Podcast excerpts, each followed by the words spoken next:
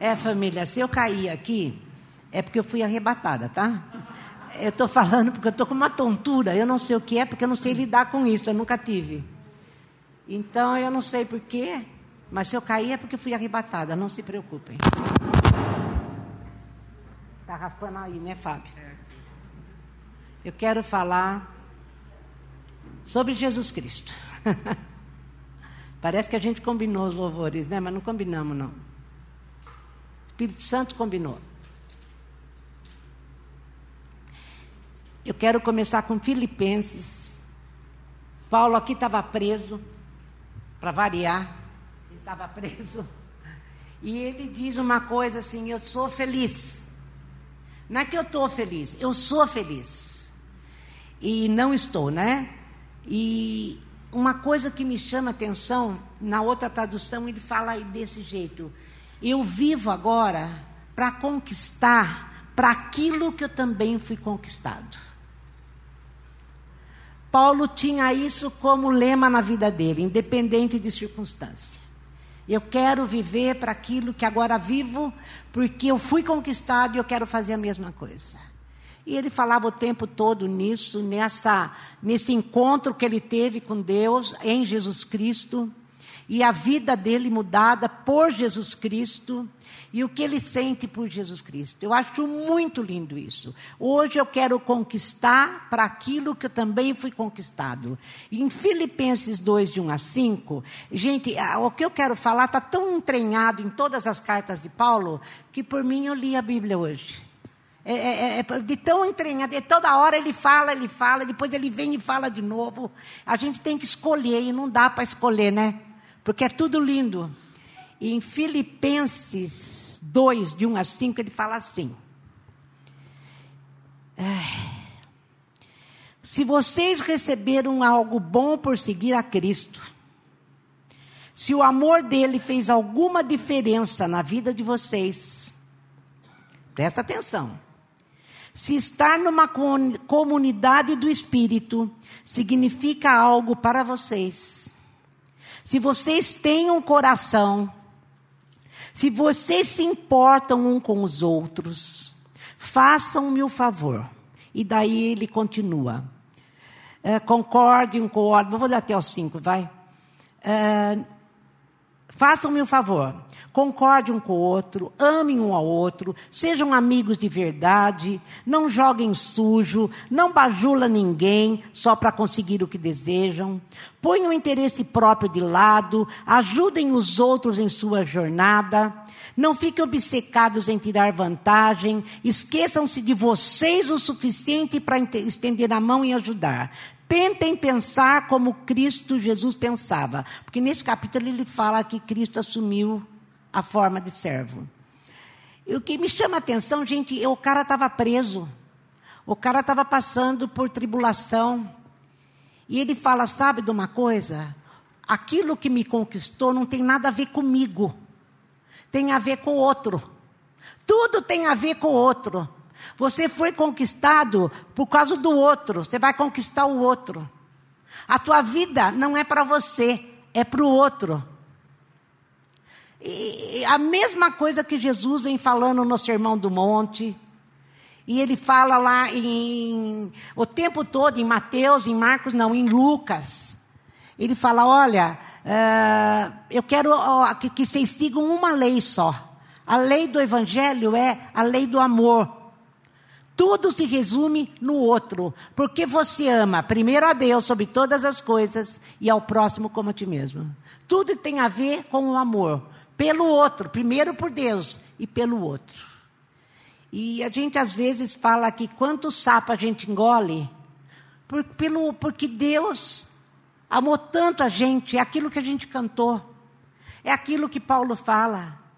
Ah, eu, a minha vida era desse jeito, mas eu fui arrebatado por um amor que me amou no meu pecado, que transformou a minha história. Hoje eu tenho uma nova história. Para quê? É porque eu amo esse que me conquistou, porque eu amo Jesus, eu vou viver para o outro. Isso mexe muito comigo e vocês sabem disso. Daí eu fui para o livro de Colossenses. No livro, que é o próximo, se você tiver com a Bíblia, liga, vira só uma folha. Que é o tempo todo que eu queria chegar.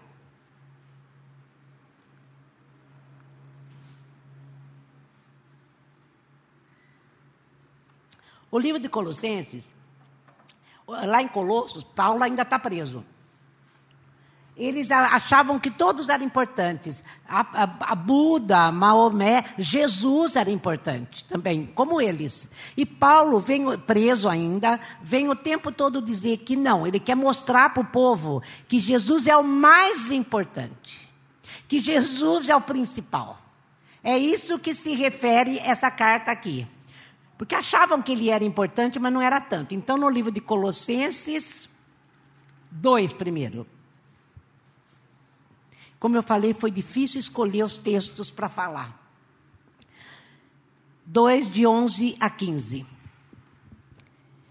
É só para provar e para mostrar que o Evangelho não tem nada a ver com regras. Porque lá em Colossenses é assim: você não pode isso, você não, não, não dá valor para aquilo, você para de olhar e achar que Deus tal, Deus tal, fala para você não fazer isso, para você não fazer aquilo. Daí ele vem com o Evangelho de Jesus Cristo e fala: o Evangelho não tem nada a ver com regras, tem a ver com nascer de novo, tem a ver com o coração.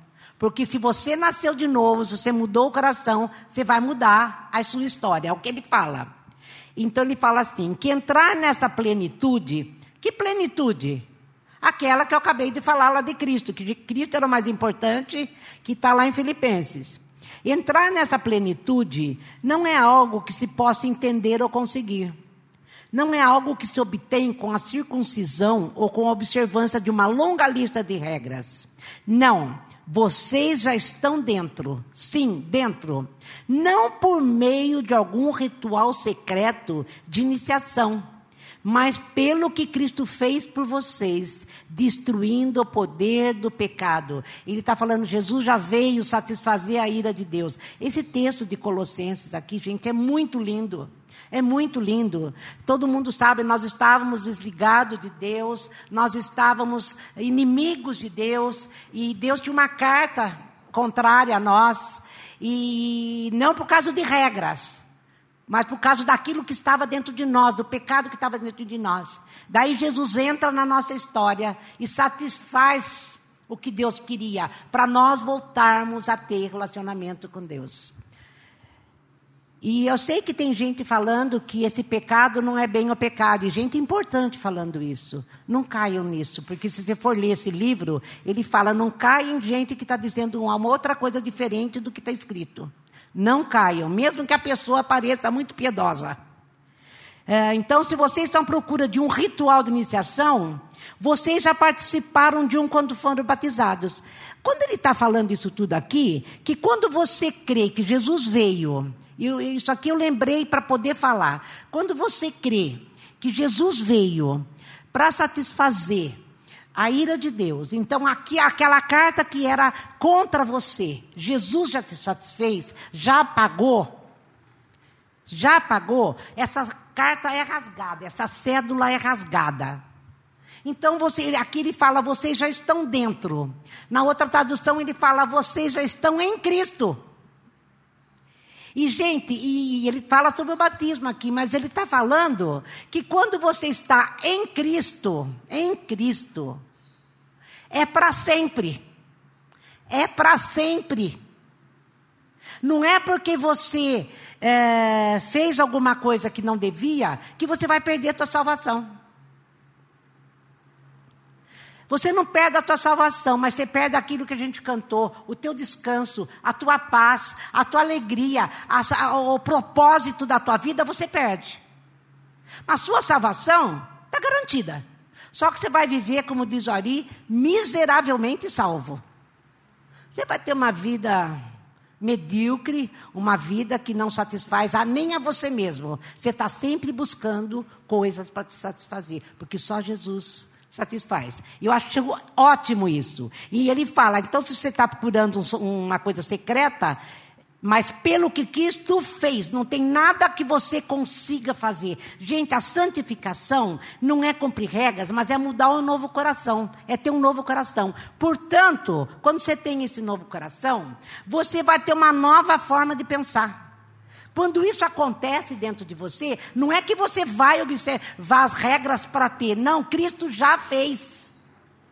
Mas se você tem esse Cristo dentro de você, você vai viver isso, que é o que ele está falando. É... Pense nisso. Todos os pecados. Não, primeiro aqui. Uh, estar sob as águas foi o sepultamento da velha vida que você fez com Cristo. Pensa nisso. Todos os pecados perdoados. A lista toda apagada. É aquilo que eu falei, a célula foi rasgada. A velha ordem de prisão de Deus foi cancelada e pregada na cruz de Cristo. Ali ele desapossou todos os tiranos espirituais do universo de suas autoridades falsas e os obrigou a marchar humilhados pelas ruas. Ele rasgou a cédula que era contrária a você. Não tem mais como grudar essa cédula, ele apagou. Porque quando você for para o céu, e se você tem Cristo, você vai para o céu, mesmo tendo uma vida miserável, o que ele vai olhar para você e vai ver o sangue de Cristo. Ele vai ver o sangue de Cristo. Ele vai ver o selo do Espírito Santo que está habitando em você. Ele vai olhar para você e não vai ver você. Ele vai ver aquilo que ele fez em você. E daí ele começa, eu vou pular para o 3.1, que é onde eu queria entrar. Vou falar de novo. Santificação não é cumprir regras. Eu vou me esforçar muito para amar. Eu vou me esforçar muito para ser bom. Eu vou me esforçar muito para ser o que Ele quer que eu seja. Não existe isso. É Cristo em vós, a esperança da glória. É isso. Mas vocês acham que está ficando bom, né? Mas é, nós temos uma sentença. Ele fala, na outra tradução, pense nas coisas lá do alto. Por quê que ele fala no 3.1 isso? Pense nas coisas lá do alto. Por quê? Porque você morreu. Você não, ele fala o tempo todo, você tem que matar seu eu. Você morreu. Tudo a partir dessa vida com Cristo, que é onde eu quero entrar, toda essa vida que ele está falando, que ele fez em você, essa, esse processo de te conquistar, esse processo de salvação, tem a ver com ele e com o outro. Mas como eu não sou mais eu? Não, não é mais você. A vida com Cristo é assim. Não é mais você. É duro, né? Mas é um processo que nós temos que viver. É um processo que nós temos que viver. Daí ele fala assim: então, se vocês estão falando sério sobre viver a nova vida da ressurreição com Cristo, ajam de acordo com ela. Pensa nas coisas norteadas por Cristo, aquilo que ele falou. Busquem as coisas lá do alto, porque você morreu. A boa notícia é que você morreu, não foi você que fez isso. Não é você que faz. É ele que fez. Tudo é obra de Jesus Cristo. Por isso que a gente tem que viver cantando: Senhor, nós somos gratos. Nós somos gratos por grande obra. Foi muita coisa, gente. Ele livrou a gente da gente mesmo. Busquem as coisas norteadas por Cristo. Não fiquem se arrastando por aí, cabisbaixos, absorvidos com o que está à frente de vocês. Pensa nas coisas lá do alto. Veja as coisas sob a perspectiva dele. É, eu vou continuar, eu não queria, mas eu vou continuar. A velha vida de você está morta, a nova vida é real, ainda que invisível aos espectadores. Com Cristo em Deus, Ele é a vida de vocês. Quando Cristo, a verdadeira vida, aparecer de novo na terra, o ser verdadeiro, glorioso de vocês, vai se manifestar também. Olha que coisa linda. Quando ele chegar para vir buscar a gente, aquilo que ele fez em nós vai se manifestar totalmente. Ele vai olhar e falou: Nossa, valeu a pena. Valeu a pena. Hoje eu olho para a vida da Nanda e vejo que a Nanda não é mais a Nanda. Agora ela é a Nanda em mim. É o Duda em mim. A Thelma em mim. Olha, valeu a pena morrer por ela, por ele, por ela. Valeu a pena. É isso que ele está falando aqui. Não dá para pular. Então, isso significa eliminar tudo que esteja ligado ao antigo caminho da morte. E ele continua. Então, se você morreu, você está em Cristo, Cristo em você, você vai largar o antigo caminho da morte. Qual é o caminho da morte? Promiscuidade sexual, impureza, imoralidade. Agora, essa aqui é duro. Fazer o que quiser quando bem entender. Você não vai fazer porque não é mais você, né? Fazer o que você quiser quando bem entender. Apegando-se a tudo que atraia a sua imaginação. E está falando que a nossa vida, gente, precisa se tornar cada vez mais parecida com Cristo. Uma vida assim é moldada por coisas materiais e sentimentos maus. É por coisas assim que Deus está prestes a explodir em ira.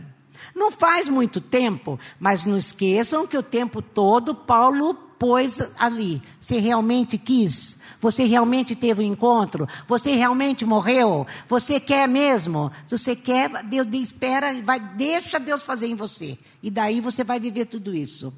Mas a coisa vai piorar, não vai ficar aqui não. É, é, por causa assim que Deus está prestes a explodir. Não faz muito tempo vocês viviam fazendo tudo isso, sem conhecer nada me melhor. Mas agora que sabem mais, na outra tradução tá, agora que vocês sabem o que Cristo fez, despojai-vos, morre para o reino do eu, tira tudo que passou, tudo aquilo que estava em você, despojai-vos. Abandonem de tudo de uma vez. Daí ele começa a falar o que nós éramos: mau comportamento, irritabilidade. Isso aqui pega no dedinho, não pega? Irritabilidade, a gente se irritar com as coisas que acontecem, com pessoas que não fazem aquilo que a gente espera que faça, que não são ainda o que aquilo a gente imaginou que a pessoa fosse. E a gente se irrita, e, mas a, a Paulo mesmo fala, irai-vos, mas não pequeis, tá? Outra coisa que ele fala, que a gente era, era avareza, que é uma egolatria, porque a avareza está ligada à idolatria. Você se ama tanto, ama tantas suas coisas que você é avarento. Avarento de você. Ele não está falando de coisas, ele está falando de você. Você não quer se dar para o outro. Você está sempre preocupado com você mesmo. Eu estou preso, como Paulo poderia estar tá pensando. Eu quero mais do que o povo ore por mim. E, gente, a prisão de Paulo aqui era assim. Ele estava preso na própria casa. Ele não estava preso na prisão. E lá ele ficava ah, amarrado, né? E toda hora mudava a guarda. Eu já falei para vocês que era uma ótima hora para ele ficar falando de Cristo. Só que ele tinha que ser, olha, olha que incoerência. Eles esperavam que ele morresse. Porque o cara está preso, amarrado, não tinha para onde trabalhar. O que, que ele tinha que fazer? Ele tinha que pagar o próprio aluguel, a própria comida, todo dele ele tinha que pagar. Então ele dependia da, das ofertas dos irmãos. Eu não sei se é nesse, texto, ou acho que é em outra carta, ele também trabalhava fazendo tendas. Mas ele dependia da, da oferta dos irmãos. E era muito difícil levar oferta, porque como que eu posso entrar numa prisão romana, com guarda do meu lado, e vendo o tempo todo o que, que você vai fazer lá? E não podia ofertar porque eles queriam que o cara se virasse, o preso. Era para morrer mesmo, né? Mas o, diz que a comunidade ia lá e dava um jeito de levar oferta para Paulo e ele se sustentou o tempo todo. Não é maravilhoso isso? É lindo, né? E é o que ele fala: tem gente que é avarento porque está passando por uma situação que se. Ou preso, vai, vamos falar preso. E não quer nada com o outro, não tem nada a ver com o outro. Imagine que eu vou falar. Eu não sei com vocês, mas cada vez que eu passei por grandes assuntos ou grandes lutas, era impressionante. Deus não dava muita chance de eu chorar. Isso é o que acontece com a Thelma. Porque vinha gente perto de mim com o mesmo problema que eu tinha. Só que a pessoa não tinha Jesus. Então o que, que eu tinha que fazer? Falar para ela, não, bem, eu também tive isso, aconteceu comigo também. Nada disso. Eu ia falar para ela o que significava viver em Cristo. Que Cristo podia mudar essa situação. Que Cristo podia chegar e dar para você o conforto, o consolo, o descanso, porque Ele te ama. Era disso que Paulo está falando, sobre avareza. É sério isso, né? A gente acha que não é isso, mas é sempre, como eu falei, o evangelho é em relação a Deus e ao outro. Não seja avarento com a tua vida. Sempre para o outro. Grosseria. Não seja grosseiro com o outro.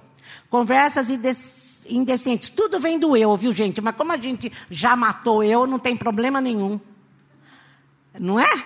é não mintam uns aos outros. Vocês faziam isso na velha vida. Mas vocês já tiraram a roupa suja e rasgada e a jogaram no fogo. Agora estão vestidos com roupa nova. Que roupa nova é essa? É Jesus e eu. Eu e Jesus. Essa é a roupa nova.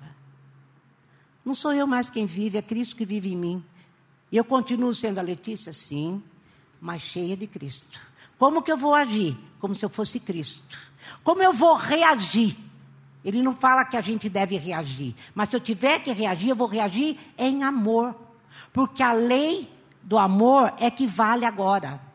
No Velho Testamento tinha aqueles dez mandamentos e a gente sempre olhou com tanto medo. Eu lembro da, da, igreja católica, que eu estudei igreja católica, a gente tinha que decorar os dez mandamentos. A gente então tinha medo já de ter que decorar, porque a gente era pequeno.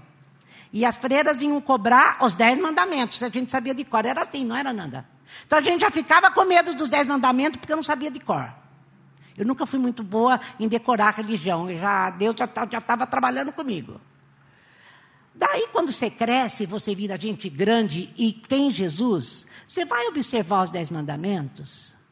Tem a ver com Deus e com o próximo. Não tem nada de regras. Não parece regras. Eu, a lição de casa para vocês hoje é essa. Chega em casa, vai ler os dez mandamentos que está lá. Acho que é Deuteronômio ou Êxodo. Não, Êxodo não, acho que é Deuteronômio. Que são as leis.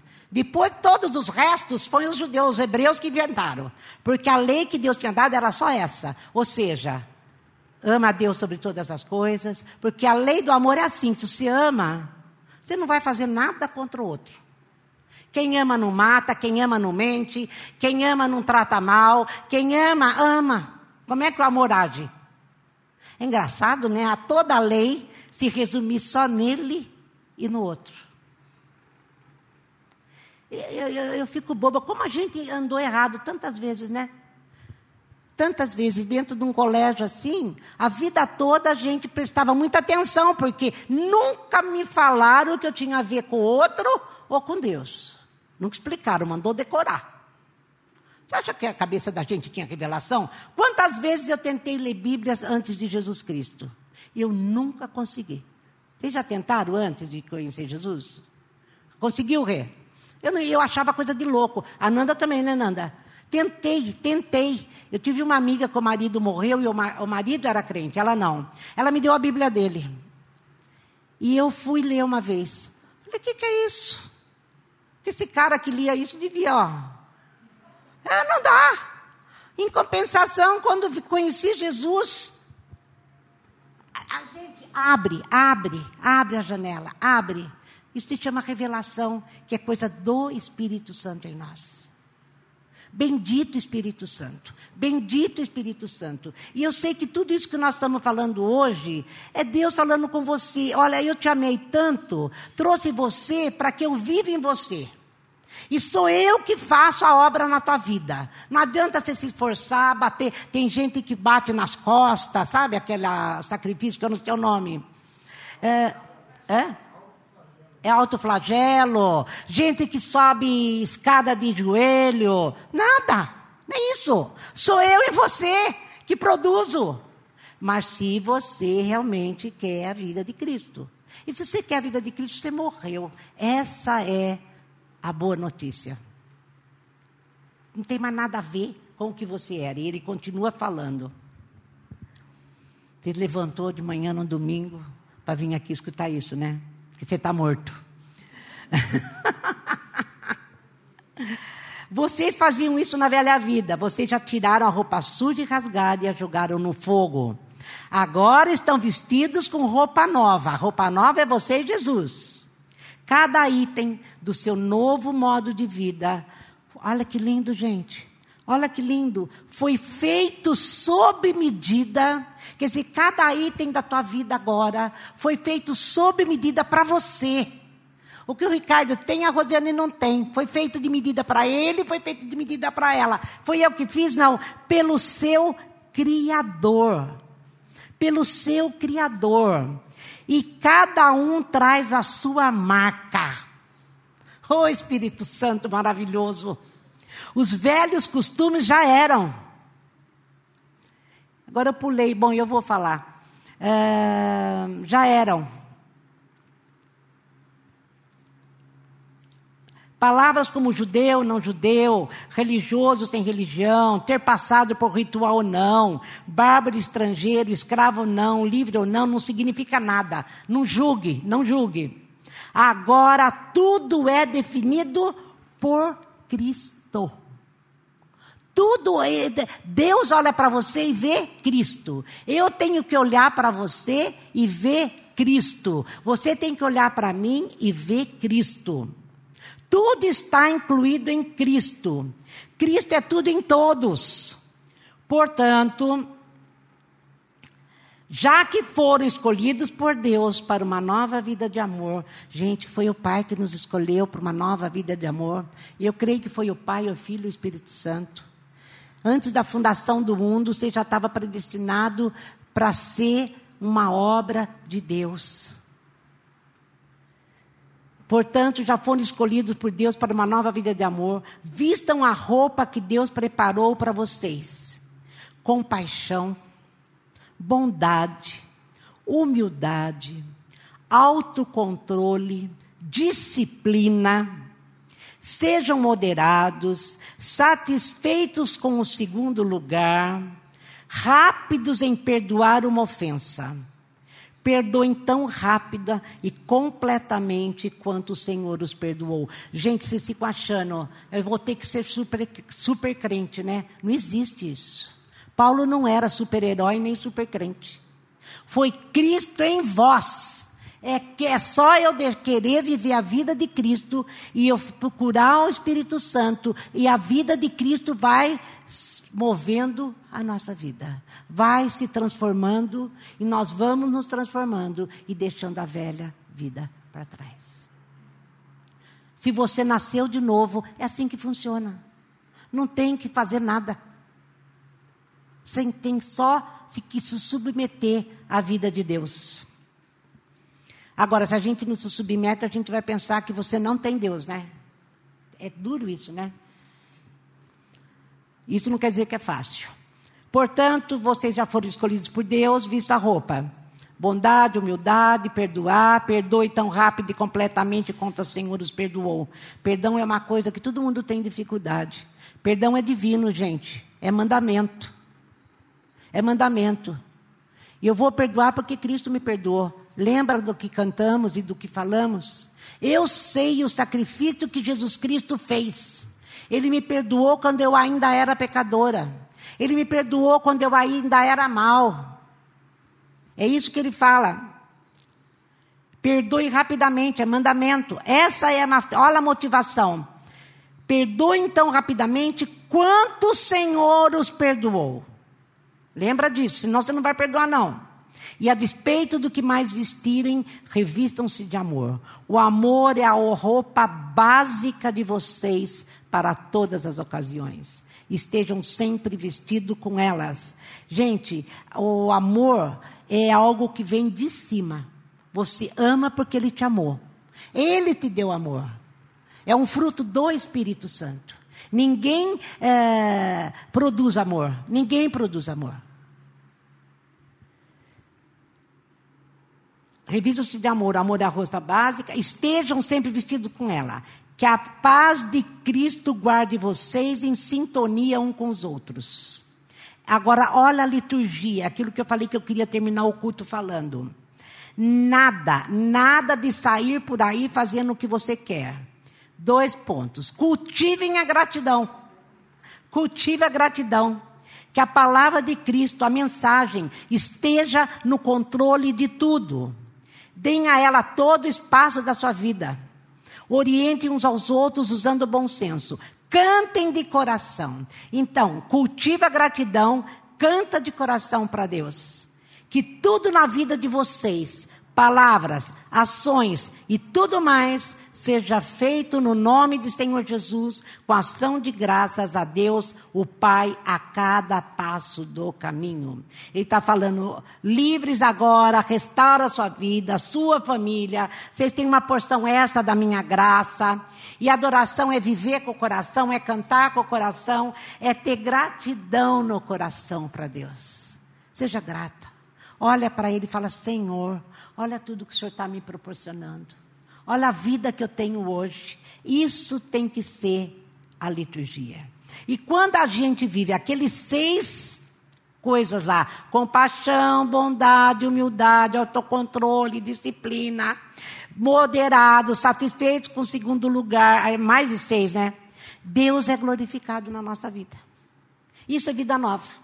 Você quer glorificar Deus? Viva essas coisas. Porque a gente só consegue viver essas coisas quando você está cheio de Deus. Então, o nosso caminho é buscar a Deus. É buscar Deus. Busque as coisas lá do alto, disse Paulo. Sejam gratos a Deus por tudo quanto ele fez. E é o motivo da nossa ceia. Por que, que a gente se reúne e toma ceia? Para relembrar essa grande obra que Jesus veio fazer na nossa vida. Para relembrar da, o, o buraco que você estava e quando ele te amou, te trouxe para fora. Falou, filho, mas eu te trago para fora para que essa vida que você trouxe morra e agora você viva em mim, para mim e para o outro. E seja grato por isso, seja grato por isso, porque ele fez isso, porque ele fez isso. Ele teve que morrer por ele mesmo? Não, e nem para voltar para o Pai. Ele fez isso por nossa causa, para o outro. Se você não tiver essa revelação dentro do teu coração, Tomar ceia é besteira. É só você tomar um pouquinho de suco e um pedaço de pão. Você pegou lá, Nanda? Não, pega a minha então.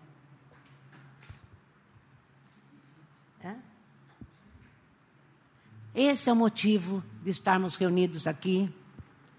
Esse é o motivo de isso, Madalena, vai pegar um para mim. Esse é o motivo de podermos comemorar. Esse é o motivo de falarmos, Senhor, muito obrigada, muito obrigada. Se não fosse Jesus, gente, se não fosse Jesus, eu ainda seria uma decoradora de dez mandamentos e morrendo de medo. E morrendo de medo, porque eu não cumpria nenhum deles. É coisa de louco eu chegar e pensar assim: ah, meu Deus, Ele fez tudo, eu não precisei fazer nada. Eu não precisei fazer nada. Se você quiser levantar, você levanta. Se você quiser ficar sentado, você senta. Se você quiser ajoelhar, você ajoelha. Se quiser beijar o chão, você beija. Em gratidão e vendo aquilo que Cristo Jesus. Eu acho que nós vamos cantar primeiro, né? Vamos cantar primeiro isso. E depois a gente toma a ceia. E o Fábio ministra o resto.